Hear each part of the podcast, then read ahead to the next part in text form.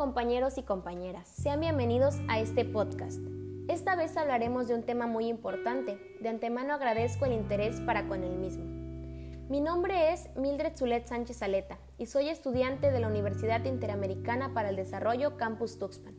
El tema que les presentaré es sobre los estilos de aprendizaje.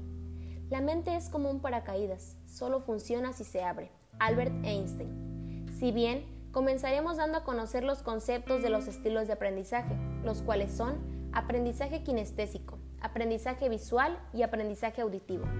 Un estilo de aprendizaje consiste en una serie de características personales con las que naces y que desarrollas conforme vas creciendo. Por consecuente, el estilo de aprendizaje kinestésico se trata del aprendizaje relacionado a nuestras sensaciones y movimientos. Este estilo de aprendizaje es más lento que los otros dos, pero tiende a generar un aprendizaje más profundo y difícil de olvidar, como cuando aprendemos a andar en bicicleta, ya que se trata de poner en práctica el conocimiento. Puedes identificar que dominas más este estilo cuando tus movimientos son una extensión de tus pensamientos creativos o cuando tienes la necesidad de expresarte de forma corporal. Por otro lado, el aprendizaje visual tiende a ser el más dominante en la mayoría de las personas.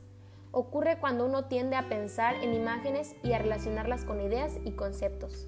Por lo mismo, este estilo está directamente relacionado con nuestra capacidad de abstracción y planificación. Este estilo puede ser identificado por aprender mejor cuando el material es representado de manera visual o cuando eres capaz de memorizar utilizando patrones, imágenes y colores. A diferencia de los otros estilos, este que es el auditivo se orienta más hacia la asimilación de la información a través del oído y no por la vista. Las personas que son más auditivas tienden a recordar mejor la información siguiendo y memorizando una explicación oral. Este sistema no permite abstraer o relacionar conceptos con la misma facilidad que el visual. Suele ser identificado cuando eres capaz de recordar signos audibles con cambios de tono de voz, entonaciones y acentos.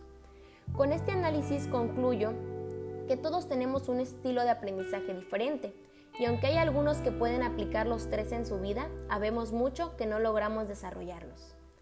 Cierro este podcast con la siguiente frase, agradeciendo así su atención e interés prestado a este tema de gran importancia para el ser humano. Y recuerda siempre que la verdadera sabiduría está en saber que nunca terminas de aprender.